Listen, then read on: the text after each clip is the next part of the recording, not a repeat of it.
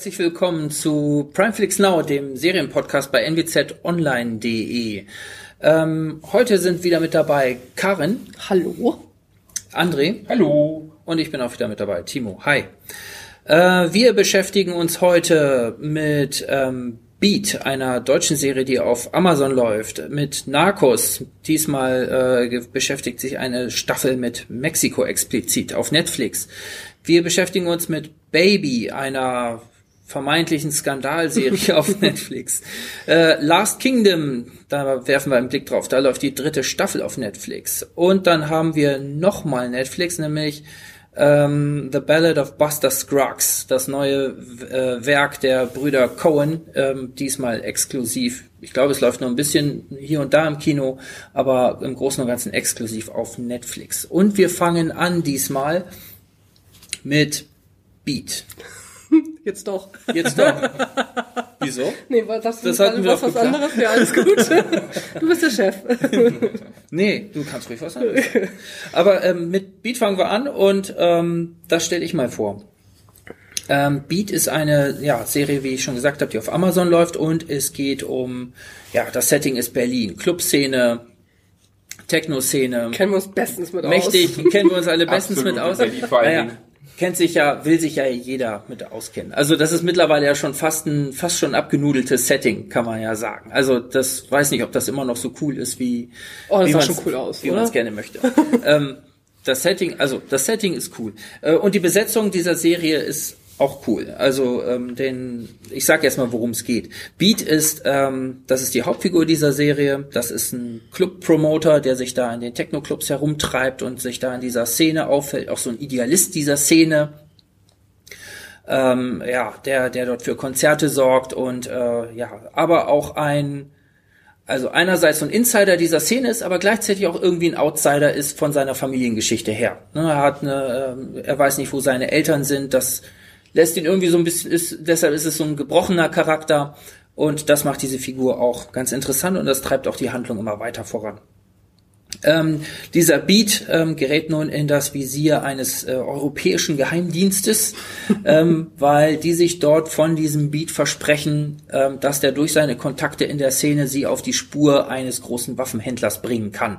Denn dieser Waffenhändler oder dieser, dieser Krim Großkriminelle ähm, hat sich an seinen Partner angedockt. Also Beat An hat den Clubbesitzer. Genau. Also Beat ist ein guter Freund von ähm, Clubbesitzer, also ne, die haben zu sich zusammen was in der Szene aufgebaut.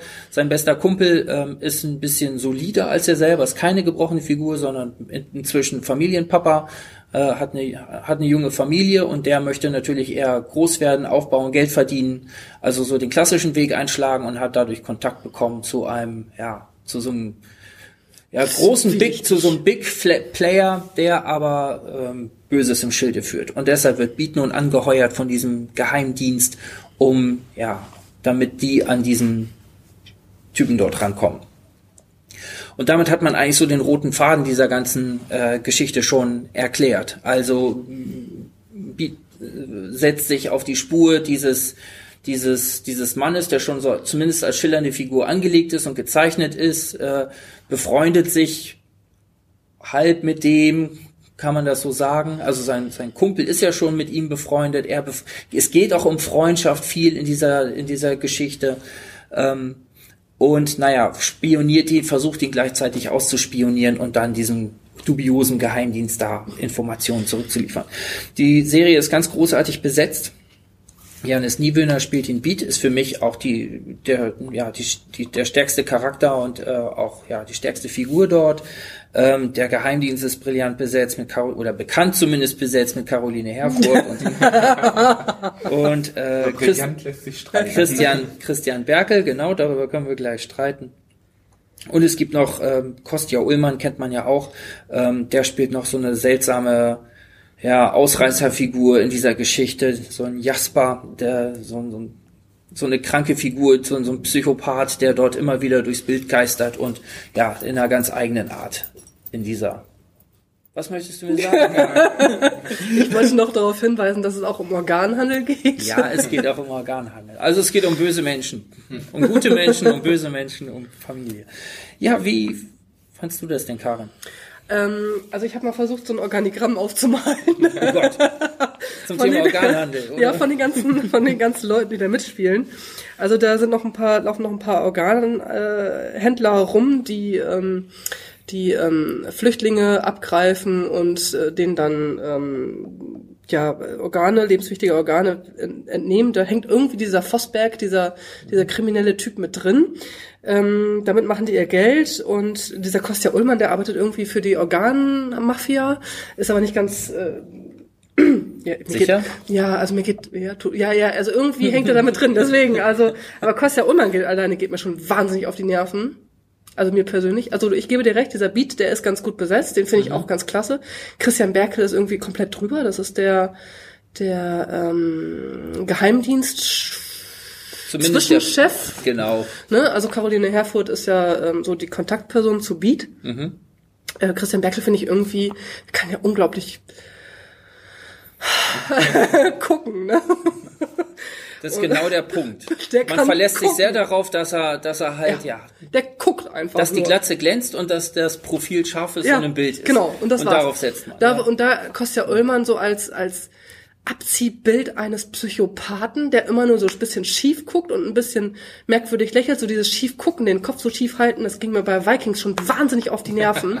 Das ist so, dass quasi, dass, wenn jemand das tut, wenn ich jetzt so gucke, dann wissen alle sofort Bescheid, aha, alles klar, du bist komplett irre. Oder was ist das? Oder ich weiß ist, übrigens nicht, wo es herkommt. Ich habe neulich noch mal Vikings. Hell, bitte? Ich habe es auch in Vikings zum ersten Nee, Mal gesehen. Mike Myers, äh, äh, Halloween. der tut das auch? Der tut das auch. Wenn Ja, er, aber guckt wenn er Leute wahrscheinlich killt. nicht so blöd Dann bleibt der, ne, der killt auch irgendjemanden und dann guckt der schräg. Also ich, Stimmt. mir fällt gerade kein, mir, Stimmt. Ne, das ist so dieses, so, so dieses tierisch-animalische, ne, so dieses völlig, ja, ach, nervig, unfassbar nervig. ist ein Klischee mittlerweile. Ja, total. Also Kostja Ullmann, der, der hat die Figur nicht neu erfunden. Also fand ich blöd. Also der, der hat ist auch so so eindeutig komplett irre. Das ist auch nicht so, dass das so ein bisschen mal durchschimmert oder so. Das ist einfach komplett irre. Und das macht die Sache irgendwie nicht gerade interessanter. Die Organheinis sind auch irgendwie. Da finde ich am interessantesten der Arzt. Und dann hör's auch auf. Punkt. Also ich finde am interessantesten der Arzt, die, der die Organe abnimmt und der diesen inneren Kampf zwischen, ich würde ganz gerne eigentlich meiner, dem, dem hippokratischen Eid folgen, was ich jetzt gerade nicht tue. Ich möchte ganz gerne jemanden retten, was aber irgendwie nicht so richtig funktioniert. Also den finde ich jetzt noch am, am interessantesten. Caroline Herfurth nehme ich auch irgendwie die Figur der, der Clubtänzerin nicht ab. Entschuldigung.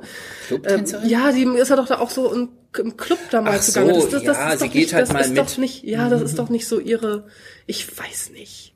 Also Beat finde ich gut äh, und dann und den Und das Arzt. war's. So ungefähr. Ja, also die Story will echt viel, ne? Also ja, will ja echt viel. Der Psychopath ist dabei, die Organmafia ist dabei.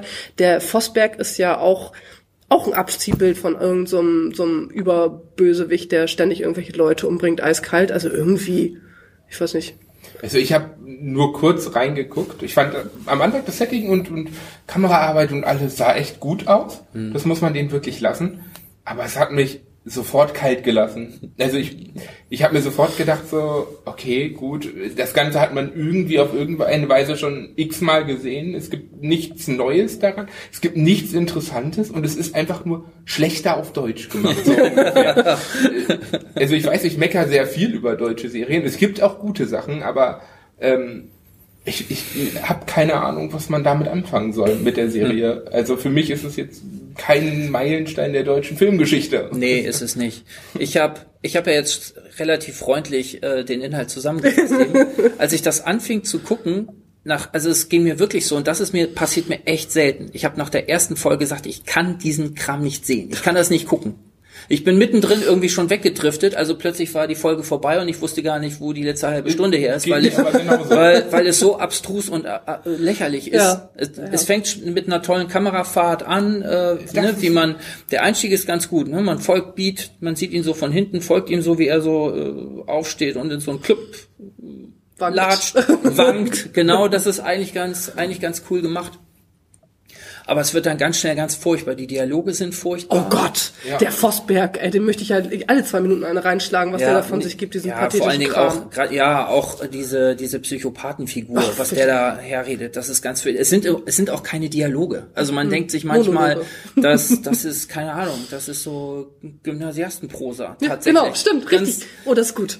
Äh, Ganz, ganz, also ganz absurd. Das sind teilweise, ne, die Figur, bei dieser, gerade dieser Kostja Ullmann-Figur, denkt man manchmal, da hat irgendein, Zehnklässler mal durch Nietzsche geblättert und dann guckt der schräg in den Himmel und äh, gibt irgendwelche komischen Weisheiten von sich und drumherum gucken die Leute verstört. Und man denkt sich nur, die gucken völlig zurecht verstört, weil es ein hanebüchener Quatsch ist, den, Den der daher Blick sehe ich jetzt auch, wenn ich in den Spiegel gucken würde. Ganz, ganz, ganz, wirklich ganz, ganz furchtbar. Wirklich ganz Aber furchtbar. da frage ich mich immer, wie können solche Drehbücher durchgewinkt, durchgewunken werden? Es ist, also normalerweise, es gibt eine Pilotfolge und da hätte man schon nach, nach fünf Minuten spätestens sehen müssen, okay, das Ganze ist Mist, den Rest brauchen wir gar nicht bestellen. Ja, ich, ich weiß es nicht.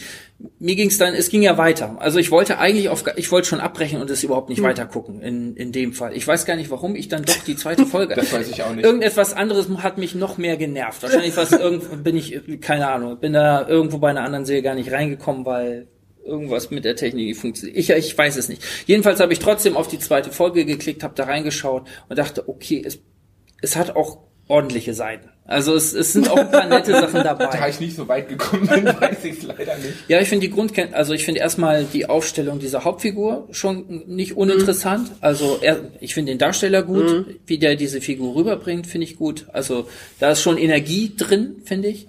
Äh, Ich finde diesen Zwiespalt aus, dass er halt so eine, ja, eine Szenefigur ist, aber auch eine gebrochene Figur ist, finde ich gut. Ich finde diese Thematik, diese Freundschaftsthematik finde ich spannend.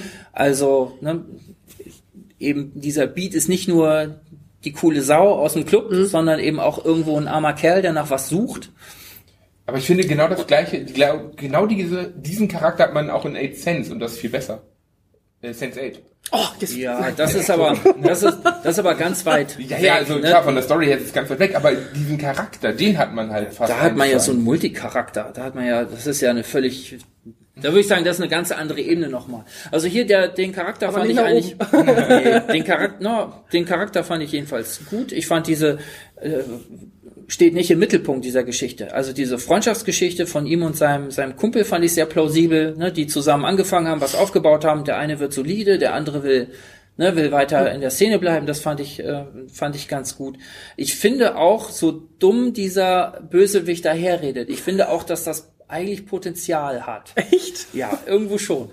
Ich kann es gar nicht so richtig erklären, aber ich dachte mir auch, okay, wenn jetzt die Di- Dialoge nicht so Hanebüchen wären, ähm, dann könnte das schon funktionieren irgendwie. Weil auch, auch das finde ich eigentlich keinen uninteressanten Battle zwischen Beat und diesem Bösewicht, weil die beide irgendwie nicht komplett sind und glauben, sich da irgendwas geben zu können und so umeinander rumtänzeln. Das finde ich auch gar nicht so schlecht. Ich finde auch seine Background-Story auch nicht so uninteressant und was die beiden verbi verbindet, in Anführungsstrichen.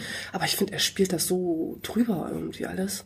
Ja, ja, wie gesagt, weil die, die ich finde, ich weiß gar nicht, ob der so drüber Soll ich spielt. Ich schief finde die, das ist ja, der- das ist ja der Ullmann. Das ist echt, da frage ich mich, man hätte diese Figur auch völlig ersatzlos streichen können. Die hat gar keine, die hat kaum eine richtige Bedeutung in dieser ganzen Serie. wollte Ullmann. Ja, äh, nee, man, ich weiß nicht, ob man den wollte oder ob man diese, da, ich, ich würde es auch nicht an, an Kostja Ullmann jetzt festmachen. Ich weiß nicht, wer diese Figur, die ist einfach unfassbar dumm angelegt. Ja. Also, die ist einfach komplett überflüssig in diesem ganzen Setting. Und was echt eine Enttäuschung ist, ähm, wie ihr das schon, schon gesagt habt, Caroline Herford und Christian Berkel sind ja, sind ja nun wirklich etablierte, starke Darsteller, aber man verlässt sich gerade bei Christian Berkel einfach nur auf diesen Charakterkopf. Und den haut man in die Kamera und das war's dann. Ich weiß nicht, ob man dem gesagt hat, hör auf zu spielen, guck nur, das reicht. ähm, und dann hat er gesagt, okay, leicht verdientes Geld, keiner, weiß ich nicht. Aber da dachte ich echt, äh, irgendeine Bewegung, irgendeine Mimik, irgendwas muss da doch sein. Und Caroline Herfurth, äh, finde ich, funktioniert noch ganz gut, weil Die ist mir schon zu platt. Ja, eben, zu glatt. Also funktioniert, weil, weil nichts Falsches ist. Ne? Bei anderen Figuren ist unheimlich viel Falsches eben, wie bei der Bö bei den Bösewichten vor allen Dingen. Ähm, deshalb finde ich, geht die noch durch und äh, ich finde dieses Team mit, mit ne, die kommen ja nie so richtig aufeinander, die flirten immer mal so ein bisschen, aber äh, driften dann wieder auseinander, sie und der, dieser Beat. Ähm, ich finde, das funktioniert irgendwie so halbwegs. Also es gibt so einige, ne, ich fand es am Anfang unfa wirklich unschaubar und dachte mir dann später, naja, da ist viel Unschaubares drin, aber es sind auch ein paar ganz nette Ideen drin. Redest du das gerade schön? Aber, aber will man wirklich durch das ganze Unschaubare durch, um die paar netten Szenen zu Och, sehen? weiß ich nicht. Ich, ich habe das, wirklich, ich habe es durchgeguckt letztendlich. Also ich habe Äh, bis zum also- Schluss- Und mir wirft man immer vor, dass ich jeden Scheiß durchgucke. Nö, ich hab's nicht, ich muss mich auch nicht wir's ab. ne? Das ist also erst die erste Serie. Das ist wirklich, weiß ich nicht. Also ich muss mich auch, ich muss mich nicht zwingen dazu. Ne, irgendwann folgt man dieser Figur halt und ne, denkt sich, okay, das ist jetzt blöd, das ist jetzt blöd, das ist jetzt blöd. Das klammert man dann aus so für sich und dann und kommt man da durch. Aber echt schade, weil ich denke, da gab's ein, es gab ein paar ganz interessante Ansätze dabei. Aber Potenzial hat das Ganze auf jeden Fall. Es ist halt ja. nur absolut nicht genutzt worden. Ja, vor allen Dingen, wie gesagt, ich verstehe nicht, wie man, wie man solche Dialoge durchgehen lassen kann. Das hm. ist ganz. Oh, diese möchte gern Pathos. Ich das, kriege Krise. Das waren ja. bestimmt noch Drehbuchstudenten. Ich weiß nicht. Naja, egal. Aber eine Empfehlung egal. können wir nicht. Ich habe es jetzt, ich habe es jetzt ein bisschen netter beschrieben als die anderen beiden und ja, ich kann eine Empfehlung können wir nicht aussprechen. Nicht so wirklich. Mich würde Tatsache mal interessieren, wenn jemand das mag, warum? Also falls jemand von unseren Zuhörern das mag, schreibt das mal bitte angeblich, in die Kommentare, warum. Angeblich hat es ja hier und da ordentliche Bewertung gekriegt. Ja, also ja, ja. hat auch hier und da nette Kritiken bekommen keine, keine Ahnung. Keiner ich habe ich nee. hab irgendeine ganz mhm. fürchterliche, einen fürchterlichen Verriss irgendwo gelesen. Du musst ähm, aber schon lange so gesucht haben. Ich habe auch eine Positives ge gelesen. Ich habe eine negative und eine positive gelesen, ich aber ich weiß auch nicht, die positive, die war bei mir halt auch so, er hat nicht begründet, warum es positiv ist. Okay. Das es ist besser als You Are Wanted. Also es ist jetzt die zweite, zweite Gut, ich fand's letztendlich, auf Amazon. Also ich wollte es eigentlich nicht, ich wollte es eigentlich nicht sagen, weil wenn ich über die Serie dann jetzt, jetzt doch nicht sprechen, aber ich habe es quasi parallel zu gucken versucht neben äh, Parfum. Ja gut, dann sticht das natürlich heraus. Das und zuerst schien es für mich, äh, sind beide schlecht, aber Parfum macht weniger falsch als Beat. Und so in der Mitte dachte ich, Beat hat wenigstens ein paar positive Sachen, oder beim Parfum finde ich nichts Positives. Da ich, und da finde ich die schlechten Sachen nicht so so so äh, so dilettantisch, hm. aber dafür ist der ist der Rest halt einfach dafür schlecht. einfach sachlich fürchterlich. Aber gut. Also wollen wir nicht länger über das Parfüm sprechen. Und nicht länger über Beat. nicht länger über Beat. André, erzähl uns lieber was über Narcos Mexiko. Genau, Narcos Mexiko ähm, sollte eigentlich als vierte Staffel im Narcos-Universum starten, weil es aber in Mexiko spielt, haben sie sich gesagt, hey, wir gliedern das aus. Wir lassen Narcos ganz normal in Kolumbien und äh, kümmern uns jetzt um das Sinaloa-Kartell und dessen Entstehung in Mexiko, die ja auch äh, zum Teil mit dem Cali-Kartell und ähm, dem Medellin-Kartell auch zusammengearbeitet haben in Kolumbien, als sie dann größer wurden und es dann auch um den Kokainschmuggel ging. Und ähm, man merkt halt, dass dort wirklich die Leute von Narcos hinter sitzen. Also es ist eine super gemachte Serie, muss ich sagen. Also ich finde es wieder unglaublich gut rübergebracht, das Ganze. Es basiert auf den Tatsachen, klar, dramatische Sachen reingemacht extra und so und Privatstories. Man muss das Ganze ja auch irgendwie noch über mehr als nur diesen Drogenkonflikt tragen. Und ähm, ja, ich bin wieder echt begeistert, was sie davon gemacht haben. Ich finde es nicht so stark, ganz ehrlich, wie, wie das normale Narcos, gerade Staffel 1 und 2. Pablo Escobar trägt natürlich, der ist, der ist eine Weltfigur sozusagen. Ähm, und äh, Felix Gallardo ist halt keine weltbekannte Figur, so wie Pablo Escobar. Aber das heißt nicht, dass es, dass es deshalb weniger wert ist, das zu sehen. Mhm. Denn ähm, der hat charakterlich ganz andere Eigenschaften, die das Ganze auch noch sehr interessant machen und, und natürlich auch andere Probleme. Mhm. Und während es am Anfang halt äh, startet sozusagen mit, ähm, wir versuchen mal den ähm, Drogenhandel, was Marihuana in Mexiko angeht, so ein bisschen unter die Kontrolle zu kriegen und das Ganze ein bisschen geordnet zu machen. Und ähm, ja, das Ganze ja auch sozusagen entwickelt hat, wie das abläuft, wirklich geschäftliche Abläufe da reinzubringen, strukturierte Abläufe und die Regierung dann und die DEA gerade in den Bereichen, in Sinaloa natürlich, Hochburg damals, ähm, extrem Probleme gemacht haben, sind sie ja dann ein bisschen weiter, weiter nach außen gewandert, dorthin, wo es mehr Schutz gab von der Regierung und haben sich halt etwas noch, noch Größeres aufgebaut. Mhm.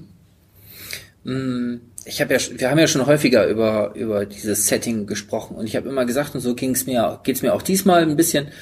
Mich interessiert dieses Setting nicht so richtig. Dann ähm, ist die Serie nicht so ein, muss man ganz klar sagen, weil es basiert nur darauf. Ja, ja, ja, klar, weil ich denke mal, ähm, auch ich habe da reingeschaut und ich äh, auch jetzt jetzt von mir auch schon und finde genau das, was auch du sagtest, ähm, die ist halt spitzenmäßig gemacht. Also die Musik ist zieht einen rein, die die Bilder ziehen einen rein, die Charaktere ziehen einen rein. Ich habe mir ich habe mir auch ähm, äh, ich habe mir das auch angeguckt größtenteils. Ähm, diese Neben, also es sind ja, es sind ja mehrere Stränge, denen dort auch gefolgt wird dieser Ermittler, der nicht vorankommt und der Karriere machen will, auch für seine Familie, ähm, äh, ja, der sich dann eben so ein Plätzchen suchen muss oder eine Strategie suchen muss, wie er weiterkommt und wo er weiterkommt. Das ist alles alles total plausibel, to technisch total überzeugend und und stark gemacht. Ähm, also ich würde, mein Eindruck war auch, ist eine ist eine Top-Produktion, aber ich komme, wie gesagt, nicht so richtig rein, weil für mich hat für mich verfängt dieser Glamour von diesem Drogengeschäft überhaupt nicht. Also ich habe nur, ich habe so ein paar andere Dokus nur gesehen und ich für mich sind das stumpfe, brutale Verbrecher einfach nur. Ja. Deshalb, deshalb verfängt bei mir dieser dieser es ist, es ist halt Glamour-Faktor. Man könnte fast sagen, eine romantische Betrachtung. Ja, ja, genau. Das ist alles, das ist alles und ein arg romantisches Bild. Und also, deshalb. Hm. Ich finde, was ich gut finde, ist, ähm, klar, man muss immer sagen, es ist ein Scheißbusiness, es sollte Drogen, vor allen Dingen Kokain und sowas, natürlich verboten sein. Und man muss aber auch immer, und das finde ich sehr gut, wie sie die Figuren reinbringen. Ja, klar. Denn die haben alle ihre eigenen Ambitionen und ich glaube, das macht es dann auch, also man mag in Anführungsstrichen die Bösen irgendwie. Ja, das ist ja auch. Das bringen sie sehr gut rüber. Ich meine, ich mag auch, ist ja, ist, ich sehe das, ich bin da auch nicht konsequent. Also ich bin ein, ich bin ein, ich bin ja ein, ich bin großer Fan dieser äh, Scorsese-Filme, ähm, wo du ja ähnliche ja Charaktere hast, ob das nun Goodfellas sind, die. Goodfellas ist einer meiner absoluten Lieblingsfilme. Ja. Oder Casino oder ne, was auch immer. Die, die Gauner, die da sind, sind ja nicht besser als die, nee. die dort bei den Narcos gezeigt werden. Und trotzdem mag ich die Scorsese-Filme sehr gerne gerne und ähm, folgt da den den Bösewichten und bei Narcos eher nicht. Keine vielleicht, Ahnung warum. Vielleicht ist eher die italienische Mafia was für dich als äh, kolumbianische, mexikanische Drogenkartelle. Ganz das feine Unterschiede. da muss man differenzieren. Es sieht so aus. Versuch es mal mit der russischen Mafia, vielleicht sagt ihr dir ich kann's, Ich kann es auch gar nicht begründen, weil... Äh, das ist ja mal gut, eine Serie über die Bratwa. die würde ich mir angucken. Wobei Gut, ich mag ja, Mafia, ja. So ja, und äh, wir haben über vier Blogs schon gesprochen. Also ähm, ja. eine deutsche, eine deutsche Mafia-Serie quasi. Wir wollten wir noch sprechen. Wollten. Na, haben wir schon einmal haben, über die erste ja, gut, Staffel stimmt. haben wir schon gesprochen, die zweite, da sprechen wir nochmal drüber. Ihr seid Experten, was das betrifft. Ja, ja aber schon. zum Beispiel vor Blogs muss ich sagen. Ich bin in Bremen geboren. Das ist von, von, von, von, der Geburt her Experte für Clan-Kriminalität. Gerade ich, also ich finde halt, ähm, was, was ich zum Beispiel bei Narcos zum Beispiel viel, viel lieber mag als bei vor Blocks jetzt zum Beispiel. Mir gefällt dieses ganze Setting einfach insgesamt besser. Mhm. Also einmal ist es, weil es natürlich historischer ist, das ist halt schöner und diesen, dieser Aufbau dahinter und diese Verknüpfung der Figuren und dieses Geschichtliche, das finde ich super gemacht. Mhm. Und ich muss halt auch sagen, was ich bei Narcos sehr mag, was viele Leute bestimmt unglaublich abstoßend finden, ist, dass sie sehr viel in Originalsprache gelassen haben. Mhm. Das heißt, wenn du halt kein Spanisch kannst, liest du sehr viele Untertitel. Ja, das stimmt. Aber vielleicht ist es auch das, was mich, ähm, was mich da so, was für mich so den Unterschied macht zu, zu diesen anderen Sachen. Ähm, so dieser, dieser Grad zwischen Realismus und, äh, und technischer Brillanz, den man bei, dieser, bei diesen Narcos-Geschichten hat. Bei diesen, bei ähm, Goodfellas zum Beispiel hast du immer auch das Medium mit drin. Du hast irgendwelche welche abstrakten Stilmittel wie äh, Freeze Frame, ja. als der Held ähm, vor einer Explosion wegläuft. Oder du hast allein den Erzähler im Off oder solche Sachen. Da siehst du halt immer, es ist ein Film, es ist. Äh, Wobei den Erzähler im Off ne? hast du ja auch zum das Teil. Das stimmt, das stimmt. Ja, ich kann es nicht, kann es jetzt nicht dingfest machen, woran das liegt. Aber es ist auf jeden Fall eine, eine spannende und ähm, toll gemachte, toll produzierte Serie. Finde ich auch. Die Frage ist, wie lange können sie es noch weitertreiben? Weil man muss halt sagen, also so gut das auch gemacht ist und ich liebe dieses Thema wirklich und ich fand die vier Staffeln jetzt auch toll. Langsam hab ich das auch irgendwann über. Und, und wenn ich das, das als Fan, wenn ich das, das als Fan schon sage, so ungefähr. Ne, weil man muss halt sagen, mit Pablo Escobar, das war unglaublich. Das, das hat einen total reingezogen. Und jetzt ist es immer noch gut. Mhm. Und so, aber ich kann mir vorstellen, irgendwann gehen einem halt auch sozusagen die wirklich interessanten Protagonisten und Geschichten dazu aus. Und man muss immer mehr reininterpretieren und mhm. reinstecken an Geschichte, die nicht echt ist. Und dann wird's halt problematisch. Mhm. Übrigens fällt mir gerade ein, Tage der Toten habe ich gelesen. Also das Buch fand ich toll Ja. zu dem zu dem Thema. Aber in die Serien komme ich nicht rein. Karin, was sagst du dazu? Nichts.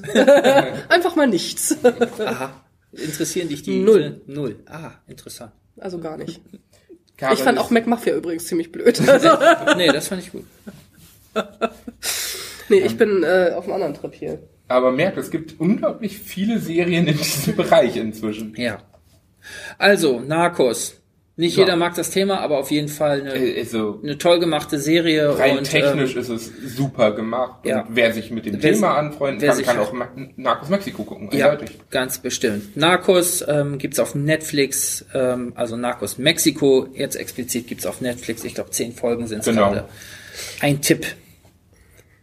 Karin, du darfst jetzt was Ich- zu ich Baby wollte- ich sagen, wenn du sagen, dich darf schon nicht für, darf für? Drogen, hin- wenn du dich schon nicht für Drogen hinter. Dann wenigstens für Prostitution. Genau. Ne? Drogen gibt's bei Baby auch.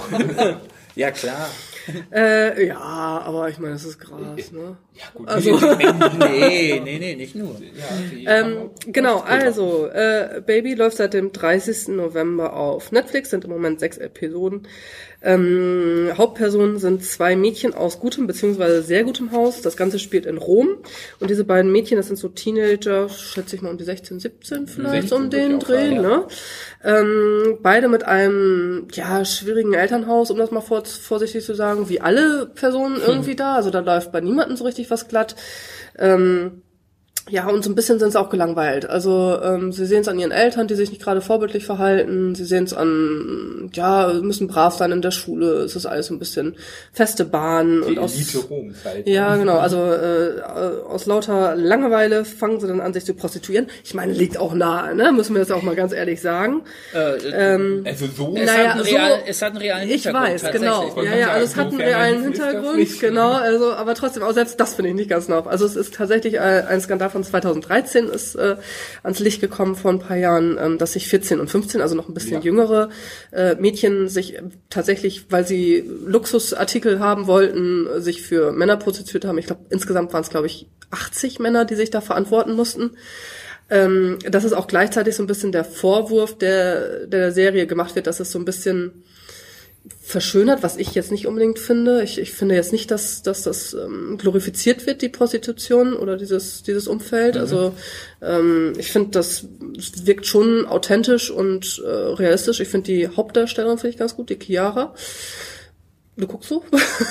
Findest du Ja, nicht? doch. Mhm. Also die Chiara finde ich ganz gut. Äh, Das ist die Hauptdarstellerin. Das ist so erst so dieses brave Mädchen, was sich von ihrer Freundin Ludovica äh, so ein bisschen mitziehen lässt. Ähm, ja, aber so richtig gepackt hat's mich persönlich nicht. Aber ich bin auch ein bisschen, ich habe so mit einem Auge nur geguckt. Ich habe mich vielleicht auch nicht richtig darauf eingelassen. Ich habe auch immer so ein bisschen den Vergleich mit Elite im Hintergrund gehabt, was ich, was mir sehr gefallen hat, irritierenderweise. Und das möchte ich auch ungern jetzt nochmal zugeben, dass das so ist. Äh, aber vielleicht, gut, ich bin da nicht, äh, ich äh, äh, gebe durchaus zu, da vielleicht nicht ganz äh, mich drauf eingelassen zu haben. Ich glaube, Timo, der hat richtig gut gefallen. Na ja, also ich hätte gar nicht gedacht, dass dass ich mir das angucken wollte. Also der Teaser, da da ja irgend so ein, wieder irgend so ein Highschool-Ding und auch die, ich gucke mir halt auch immer wieder die Trailer am Anfang an, Mhm.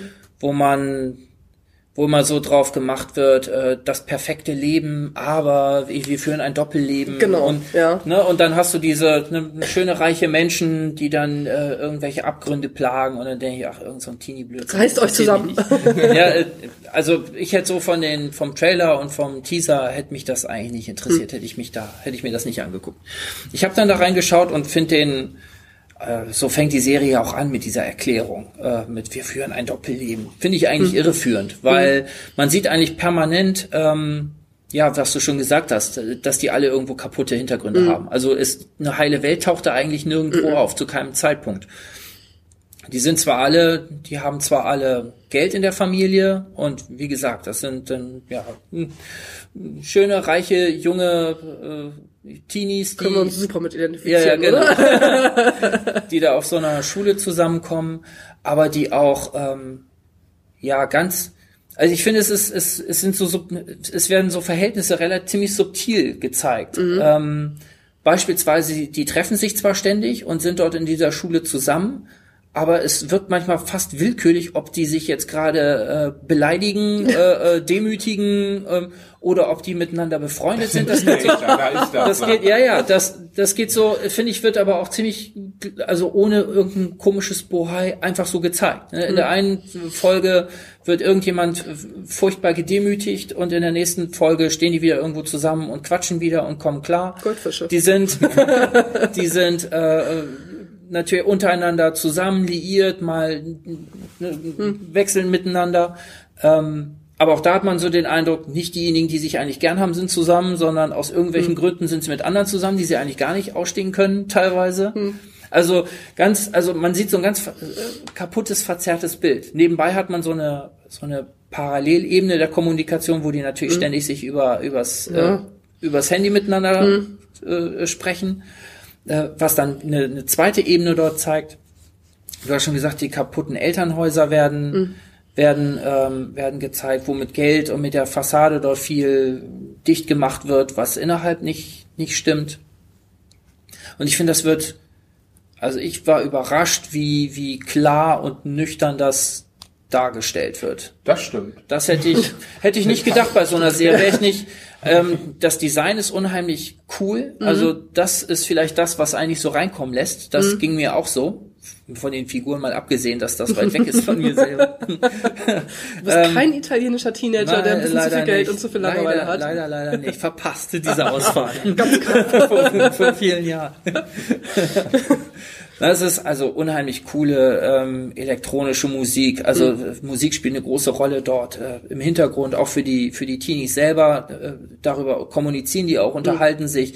Einmal singt Chiara dem, dem Damiano was vor, eine ganz seltene, seltsame Szene irgendwie. Ähm, aber auch das ist ja immer so eine Verschiebung von Problemen auf irgendwelche Songs, auf irgendwas, ne, auf so einen komischen, coolen, designten Klang.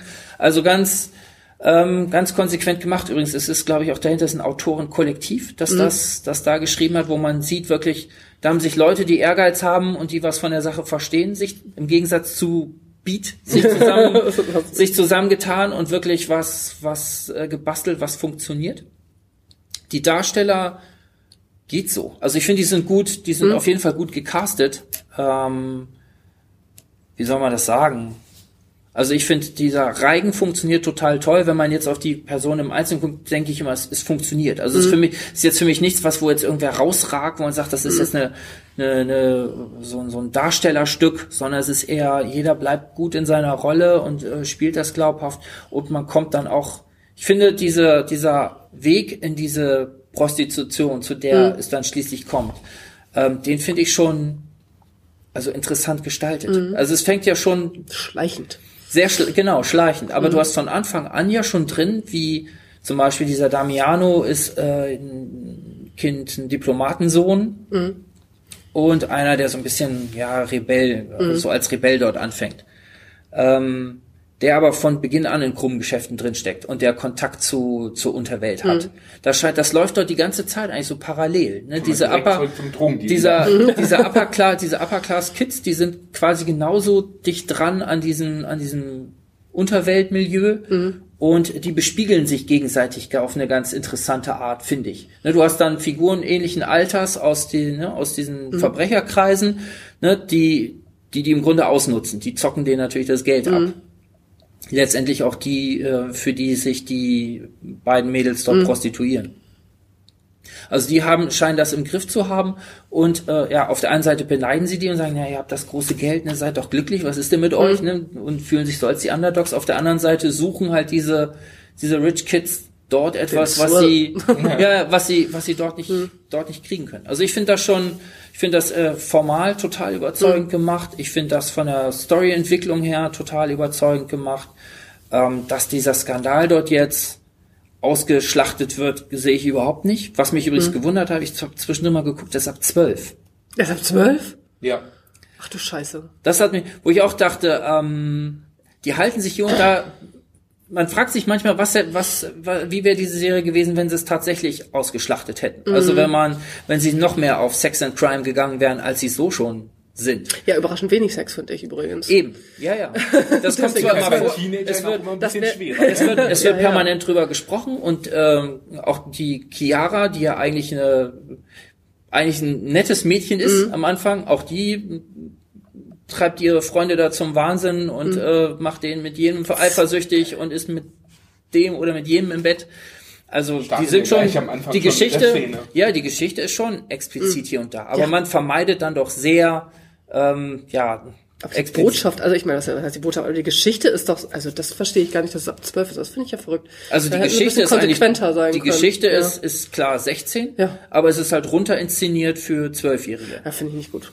Das ist ein bisschen komisch, das wirkt manchmal selten, weil du denkst, hey hoppla, da geht's hier, Ab 12 geht ja, wollte sagen, ab 12 ist ja nicht nur das Optische, sondern auch durchaus auch das, was da passiert. Genau, und das ja, ist ja. definitiv nicht ab 12. und die Optik ich fährt glaub, man ein halt runter. Zwölfjähriger wird das auch nicht gucken, wenn ich ehrlich bin.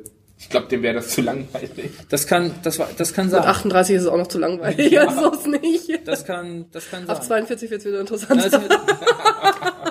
Wie gesagt, ich war überra ich war einfach überrascht, wie gut das gemacht ist. Deshalb ähm, bin ich da dran geblieben. Guck dir mal Elite an, vielleicht gefällt dir das Okay. ja auch. Siehst du, da war das ich ist nur, aber ein bisschen, bisschen, bisschen, ah, wie, wie soll ich das, ein bisschen, bisschen schicker, ein bisschen oberflächlicher, ein bisschen, Okay. Mehr glamorous. mit, genau, mehr, so ein bisschen so, vielleicht ist das, äh, das fand ich, fand ich besser. Also Ich von den auch Figurenkonstellationen. reingeschaut, fand das auch an sich besser, bin trotzdem nicht komplett warm mit geworden.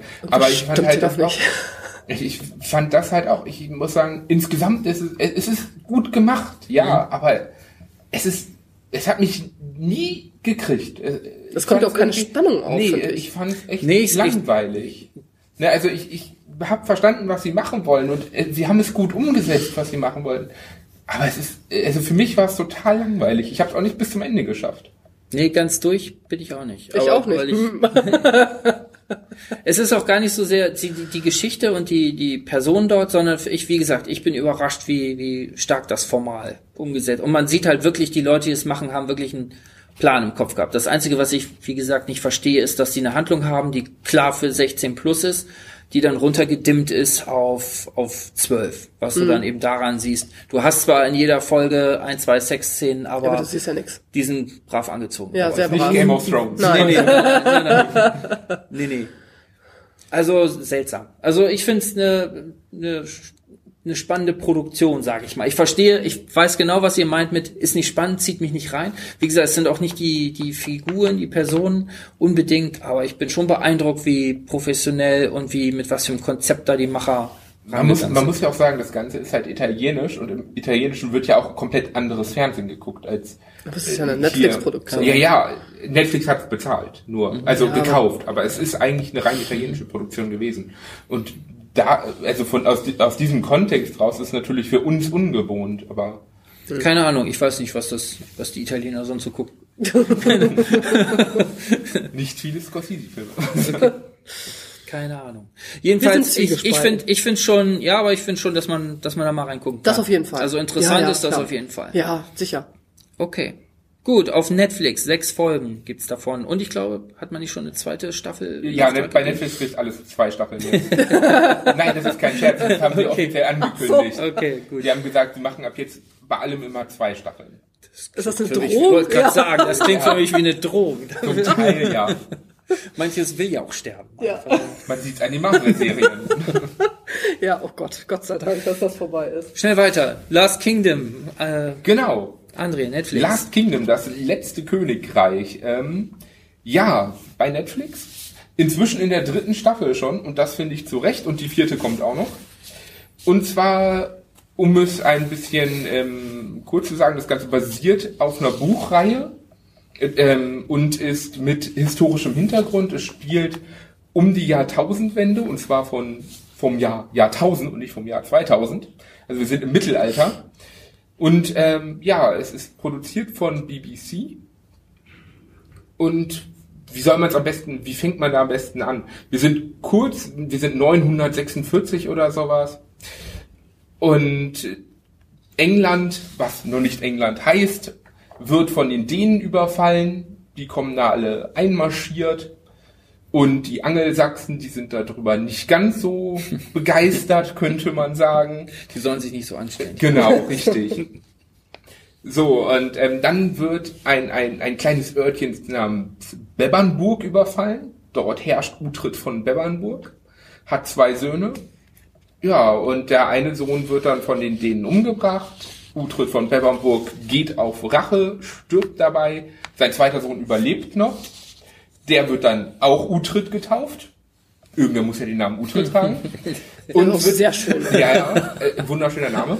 Aber ähm, der wird dann Tatsache von dem Dänen Ragnar aufgezogen. Also Ach, zuerst, als, wieder ein zuerst, als, zuerst als Sklave in Anführungsstrichen gehalten, wird dann aber immer mehr zum Sohn und hat kriegt halt auch dieses dänische, dieses Wikingermäßige verinnerlicht. Ich habe gerade ich habe gerade irgendwie äh, was hat das mit Vikings zu tun? Gar nichts. Aber es klingt alles ein bisschen Es, so. es klingt am Anfang ein bisschen so mit dem Unterschied, Vikings ist ja unglaublich viel Fantasy. Und das ist sehr, sehr real gehalten. Also du Mhm. Auch hast die- optisch? auch optisch, Okay. genau. Also es gibt keine Magie, es gibt keine Drachen, es gibt äh, keine besonderen Sachen. Es handelt sich wirklich um die Zeit, ähm, wo die Dänen halt Angelsachsen überfallen haben, wo das neue England gegründet werden sollte und Utrecht spielte halt eine große Rolle drin in dieser Gründung von England. Indem er halt dann auch später zum Dänen schlechter wird, sich halt von den Dänen abwendet, für den englischen König kämpft und wir haben, also ich finde, es ist etwas wie ein reelles Game of Thrones, könnte man ganz klar sagen. Du hast alles, was Game of Thrones bietet, nur keine Fantasy drinne. Und es ist auch meiner Meinung nach genauso gut gemacht. Uff. Okay. Klingt, äh, klingt hart, muss man sagen. Also gerade weil Game of Thrones natürlich eine unglaubliche Produktion ist. Aber das schaffen die Tatsache auch. Nicht so viele Fantasy-Effekte. Die Schlachten sind unglaublich gut gemacht, aber ohne irgendwie zigtausend Greenscreens verwenden zu müssen und Zaubereffekte und alles, sondern sie schaffen das Ganze einfach trotzdem in einem, einem natürlichen Look zu halten. Und auch, du hast auch diese ganzen Intrigen, jeder möchte etwas anderes. Natürlich, die Dänen wollen das komplette Land beherrschen. Der aktuelle König in Wessex möchte sozusagen England vereinigen, die einzelnen Königreiche vereinigen. Die, seine Frau ist ähm, unglaublich christlich und ist, ist deshalb auch total dagegen, dass dieser Uhtred, der ja ein Heide ist, ihn dann unterstützt, weil sie möchte ja auch diesen, sie möchte Gottes König haben. Und das ist echt, da, da steckt so viel drinne an verschiedenen Charakteren, an Story über die ganzen drei Staffeln, dass es einen wirklich nicht loslässt. Was sagst du? Hast du das gesehen? Äh, ich habe da guten Mutes reingeguckt, weil ich die Optik auch sagen, überzeugend Gerade fand. klingt das ganz gut. Ähm, ich bin aber nach, ich bin ehrlich gesagt relativ schnell raus gewesen nach der ersten Folge, weil mich hat, ähm, ich habe gerade, als du das so erzählt, habe ich überlegt, haben wir da, Gucken wir hab die ich, gleiche habe ich, Serie? die, hab ich das gleiche gesehen? ähm, Es fängt am Anfang, muss man sagen, Tatsache ein bisschen langsam an, klar. Wie, wie er aufwächst und sowas. Aber wenn dann wirklich dieser Weg beginnt, wo ähm, er sich sozusagen hin nach Wessex begibt und alles, auch, auch er möchte halt gerne auch Bebernburg zurückerobern, braucht dazu natürlich auch, er hat ja den Anspruch darauf, er ist Uhtred von Bebernburg, auch wenn er inzwischen ja Uhtred Ragnarsson ist, ähm, sein Onkel, der jetzt Bebernburg beherrscht, möchte ihn natürlich tot sehen, weil er das Ganze haben will. Das ist so die erste Staffel. Und gerade das am Anfang ist noch so ein bisschen, könnte man sagen, da, da fängt es langsamer an. Aber das hat zum Beispiel Game of Thrones fängt auch sehr langsam an, muss man sagen. zieht in der ersten, habe ich zweifle gerade wirklich dran, ob ich die, ob ich das das Richtige gesehen habe. zieht in der ersten Folge nicht so eine marodierende Blondine durch die durch die Szenerie und äh, schlachtet da diverse Mönche ab, unter anderem. Vollkommen realistisch. Ja, Ach so, ja, vollkommen also es, ist. Tatsache, es ist Tatsache eine, es ist Tatsache eine Dänen, die sehr viele Mönche abschlachtet. Okay, weil die hat für mich ist, die Das kam kenn ich zumindest, irgendwoher. die kam zumindest ähm, Ja, nee, sind gar über keine Dänen, aber äh, egal. zumindest äh, hatte das für mich so einen übersinnlichen Touch, Nee, weil die sie ist Tatsache Hatte sie wenigstens was an? übersinnlich. Ja. Das ist auch nochmal ganz wichtig. ja, ja, die darf keiner angucken, sonst ich glaube, Aber das ist, das ist, Augen das aus, ist, der das ist die, da, da bist du in die dritte Staffel eingestiegen. Ja, genau. Mhm. Genau, also Ich dachte, genau, weil die Thema ist. Und Ja, also ja, in der dritten Staffel haben wir ganz am Anfang ähm, eine eine ähm, Seherin, eine eine Blondine, ähm, die ist auch leicht tätowiert Und ähm, Also ich will jetzt diese Person nicht, nicht Nein, nein. diskriminieren, Nein, weder als. Blondine noch als Tätowierte. nein. Oder Aber Seherin. Oder Seherin. Aber sie ist eine, sie ist halt eine Seherin, daran haben die Heiden ja sozusagen geglaubt, auch Mhm. an diese Macht. Und ähm, sie, es wird dann auch ihre Vision ganz am Anfang der dritten Staffel gezeigt. Mhm. Aber es ist halt nicht so, also sie, die glauben an dieses, an, an diese Magie von ihr. Sie, sie Mhm. Ja. besitzt aber keine. Ja. Sie, sie kann nicht wirklich etwas. Es ist dieser Glaube der, in Anführungsstrichen, Leute daran, nur der, der da ist. Also es Ja. gibt keine Szene, wo, wo es irgendwie so wäre, als, als wenn sie wirklich zaubern könnte. Und das ist ja etwas, woran die wirklich damals Ja, ja, das geglaubt stimmt. Das stimmt. Das hatte ich auch gesehen. Dass, also ich, für mich war das auch halbwegs gern. Ich dachte, okay, vielleicht hat man das damals so, So gemacht. gesehen, so, so gemacht. so gesehen. Hm, ähm, ich fand diese, ich fand schon ein bisschen, diese Pers- Figur fand ich schon ein bisschen trashig. Ja, gesagt. das ist aber Weil die einfach auch so, so komisch, also dazu gehört dann ja auch eine gewisse Inszenierung und die ist so, die overacted den ganzen, diese ganze Prozedur doch sehr, finde ich. Und du hast dann auch solche komische so Action-Szenen, die eben nicht mehr realistisch sind, wo sie dann aus dem Handgelenk einem, einem Gegner dort äh, irgendein Messer in die Hand wirft und Das ist wo du denkst, okay, das nur ist diese eine das ist Figur in James der Bond. ersten Folge der dritten Staffel. Tatsache nur okay, dann habe ich dann habe ich die Serie ausgerechnet an einem Schwachpunkt erwischt, oder?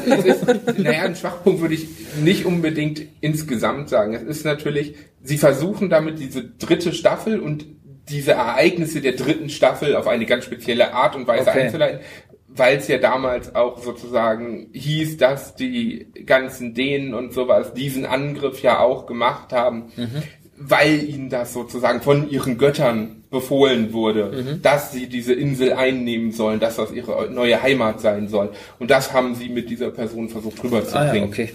Ne? Die hieß aber nicht Lagerta, oder? Nein. ne, aber da, das ist halt, ähm, es kommt natürlich auch zum Beispiel, Freya ist ja auch eine große Figur der damaligen Mythologie, die wird halt auch erwähnt und auch, dass ihre Magie ja stärker ist als die von der, ähm, aber es wird halt nicht ausgeübt, es wird halt nicht direkt gezeigt, es wird nur dieser Glauben daran gezeigt. Da hat keiner einen Drachen im Körbchen. Nee, Drachenköpfe. Ne, also ich, ich liebe Game of Thrones mit, mit gerade auch gerade auch Ja. wegen dem Fantasy, aber das ist das, was ich dann an Last Kingdom liebe, dass es kein Fantasy hat, sondern das ist wirklich, wir sehen auch jedes Mal, wenn das irgendwo spielt, wenn es irgendeine Schlacht gibt oder wenn, wenn irgendein Ereignis ist, wird immer die Jahreszahl angegeben, wie hieß der Ort früher, wo liegt der in Nordumbrien und sowas und ähm, wie hieß der damals und wie, wie heißt diese Region jetzt und wozu gehört die jetzt, damit man halt auch ein Bild sich davon machen kann, wo bin ich überhaupt. Das ist halt auch, also da sieht man halt auch diese historische Korrektheit, die man gerne haben möchte. Natürlich, Weißt die, du, wie, wie stichhaltig das ist? ähm, es ist äh, Tatsache so, dass es der, aus der damaligen Zeit ähm, wohl eine, eine Fibel gibt, die hat der damalige König geschrieben, wo er von den ganzen Schlachten und alles geschrieben hat. Man weiß ja, Sachen, die über die Zeit überliefert sind in Büchern, sind immer relativ. Ähm, aber diese Geschichte von Utrecht ist sozusagen wirklich, soweit ich weiß, komplett ausgedacht. Der ist reingedichtet worden in die Geschichte, um das Ganze zu erzählen. Ne, weshalb, das finde ich auch ganz witzig, erzählen sie dann auch an einer Stelle in einem Gespräch mit dem König von wegen, ja, du tauchst in dieser Chronik nicht auf. Ne, ich kann ja kein Dänen in meine Chronik schreiben, so ungefähr.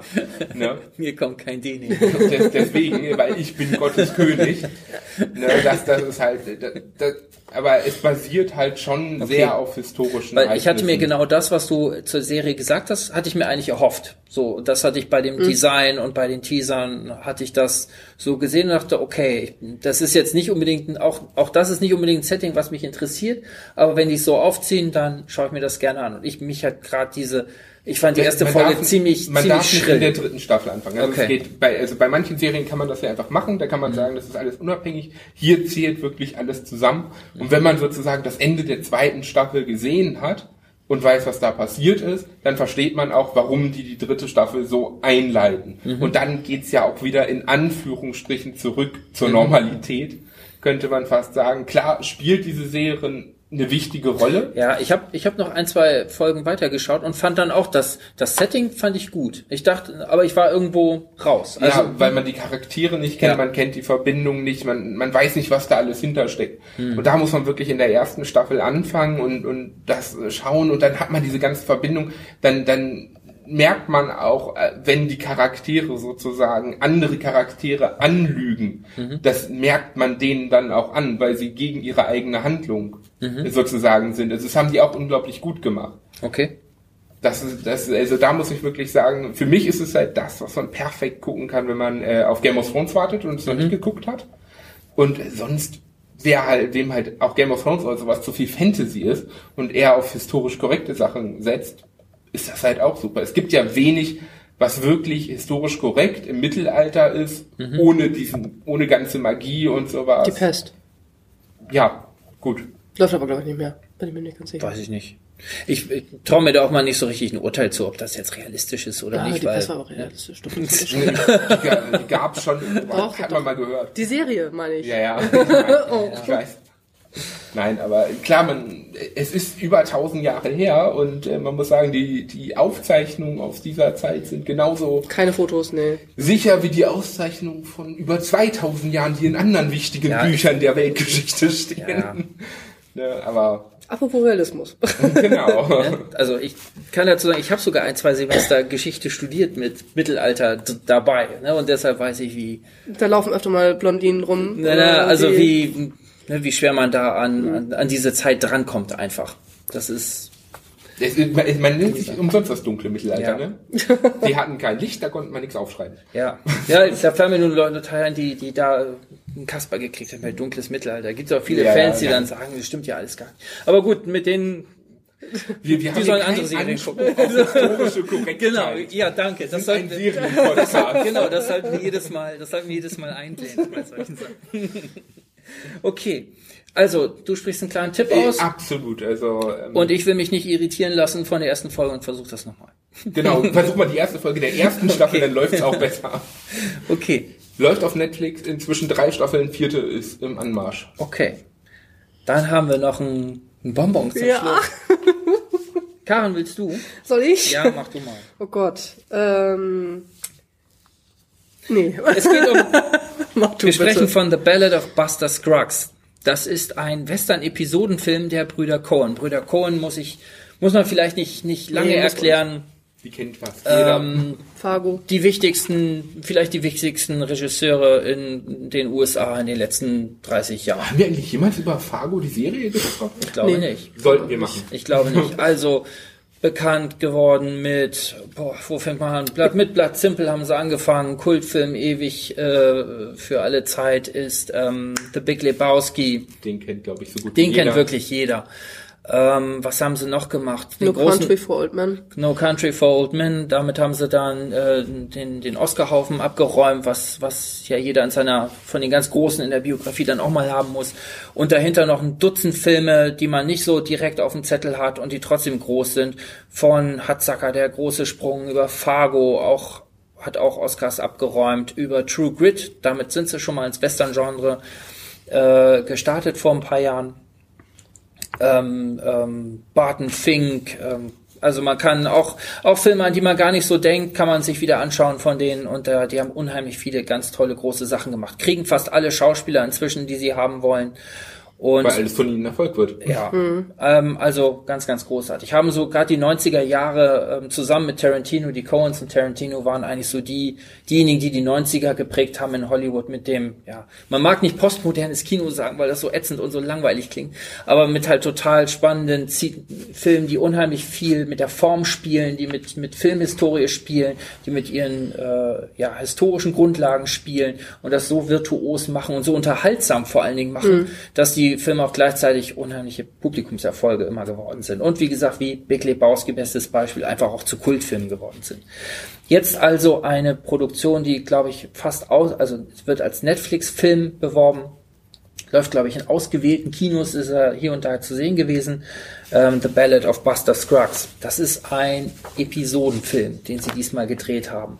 Und ähm, in diesen Episoden, ja, gibt es, ja, werden, werden ganz unterschiedliche kleine Geschichten erzählt, ja, die im Wilden Westen spielen. Es fängt an mit Buster Scruggs selber, das ist ähm, ja, ein singender Cowboy. Auch diese solche Figuren gab es. Das war eigentlich die typischste Figur. Ich meine, jetzt muss ich so ins Halbwissen greifen, so in den 20er Jahren. Da gab's so Roy Rogers, glaube ich, und, und da gab's so ein paar singende Cowboys, die das Western-Genre in den 10er und 20er Jahren ganz berühmt gemacht haben. Elvis hat auch Cowboy-Filme gemacht, wo er gesungen hat. Ja, ja, ja, klar. Aber das war früher gerade so diese Figur, die da in der, dieser ersten The Ballad of Buster Scruggs, in dieser ersten Folge, ne, so ein, Mhm. so ein Typ, den man, sieht fast aus wie, wie aus so einem Lucky Luke Comic, Ja. äh, wenn man, wenn man sich diese Inszenierung anschaut. Also völlig überzogen auch. Viel ähm, zu weiß.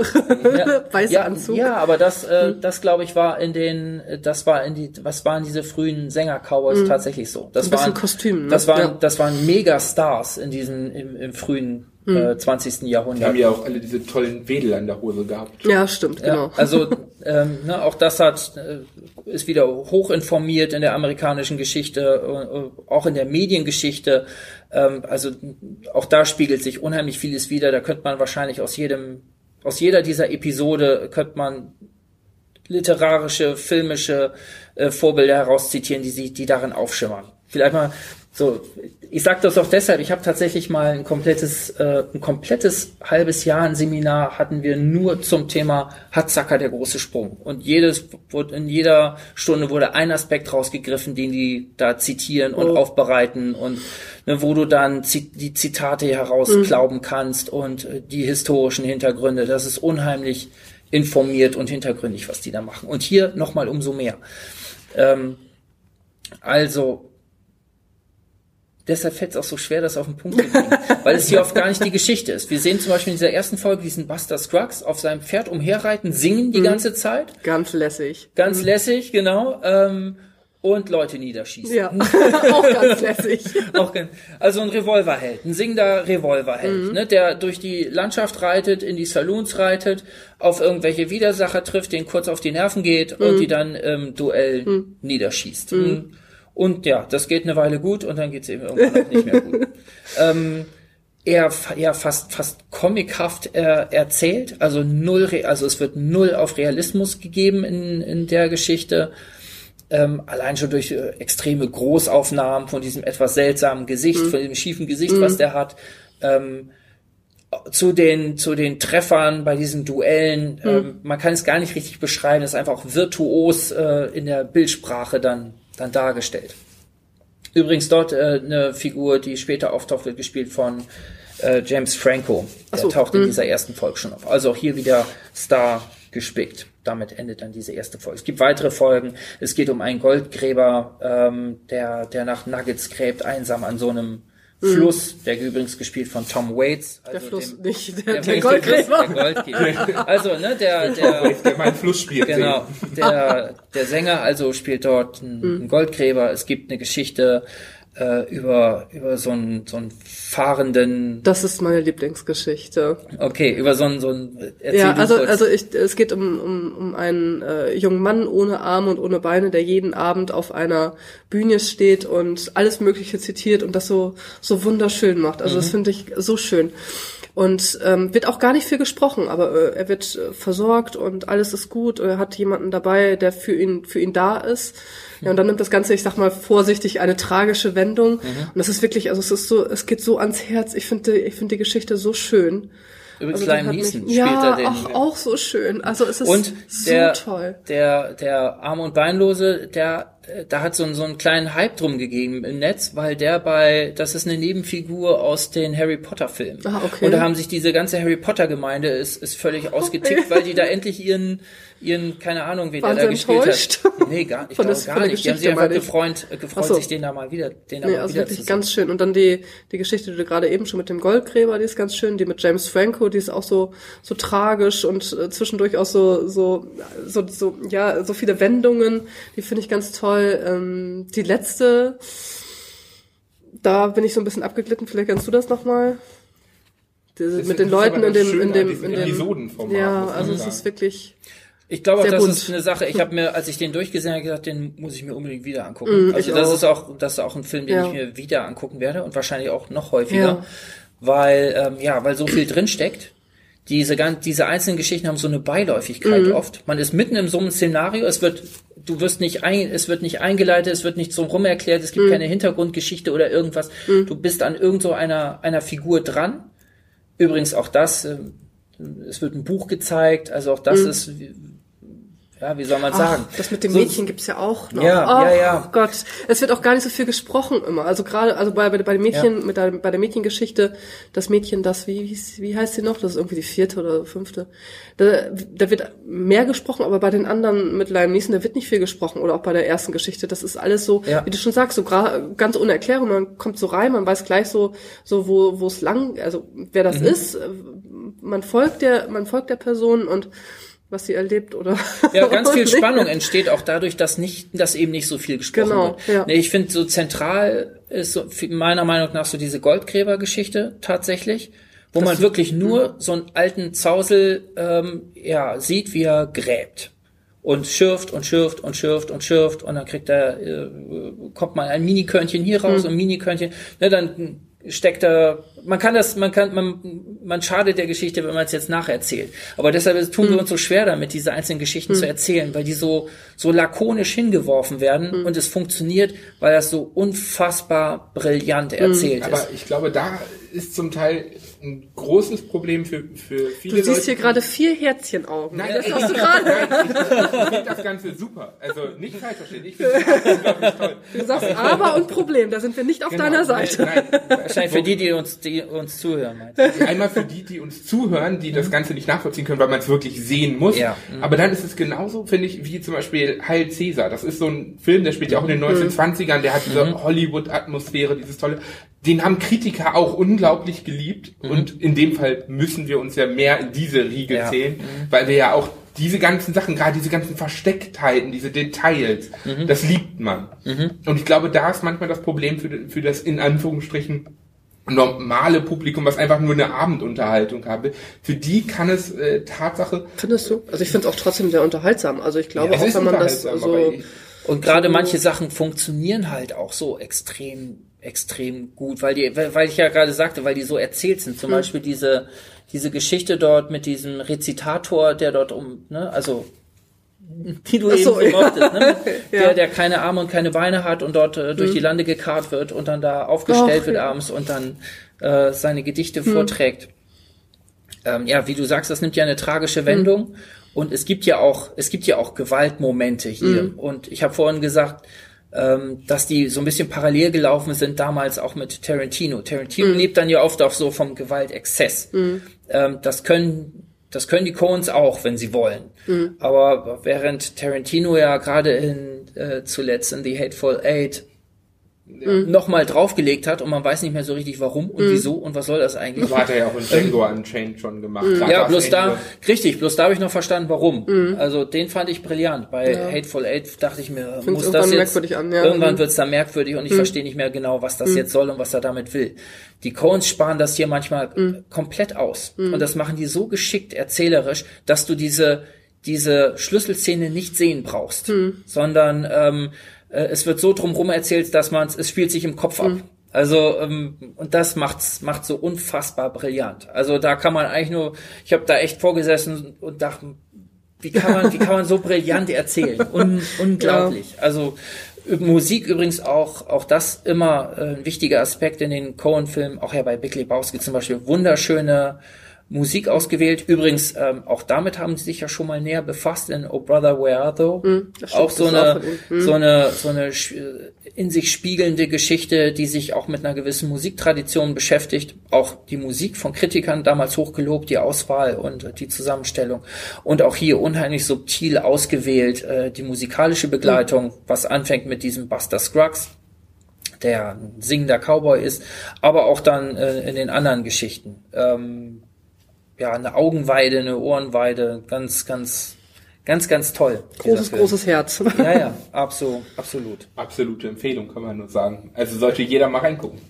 Ja, unbedingt. Also, Also, wenn wer, ihr euch heute für was entscheiden solltet, dann bitte wer dafür. irgendwas, wer irgendwas übrig hat für, für tolle Filme, für, für Kino, für Erzählung überhaupt, ähm, der Der tut wird sich damit glücklich. Genau, der wird damit glücklich. Das kann man, das kann man so sagen. Der verpasst wirklich was, wenn er sich das nicht anschaut. Glaube ich, ein schöner Abschluss, ne? Das ist ein schöner Abschluss. Also äh, The Ballad of Buster äh, Scruggs gibt's auf Netflix, ist gut zwei Stunden lang und ja, jede Minute lohnt. Machen wir Schluss für heute, ne? Das war's. Das war's für So heute. alles guckt noch so ein bisschen irritiert in der Gegend rum. Ja, Ihr, könnt, ihr könnt uns in dieser und auch unsere andere Folgen hören auf äh, iTunes, ihr könnt uns hören bei Stitcher, ihr könnt uns hören bei podcaster.de, bei Spotify inzwischen, bei radio.de und ihr könnt uns bei nwzonline.de. Das Beste kommt zum Schluss. Ja, genau. Nee, alles Das war's? richtig. Super. Habe ich dich wieder ausgebremst und dir keinen übrig gelassen? Hat mir Stitcher? ja, Stitcher doch, hat, ja, nee, doch, war alles. Okay. Macht's gut. Bis denn. Tschüss.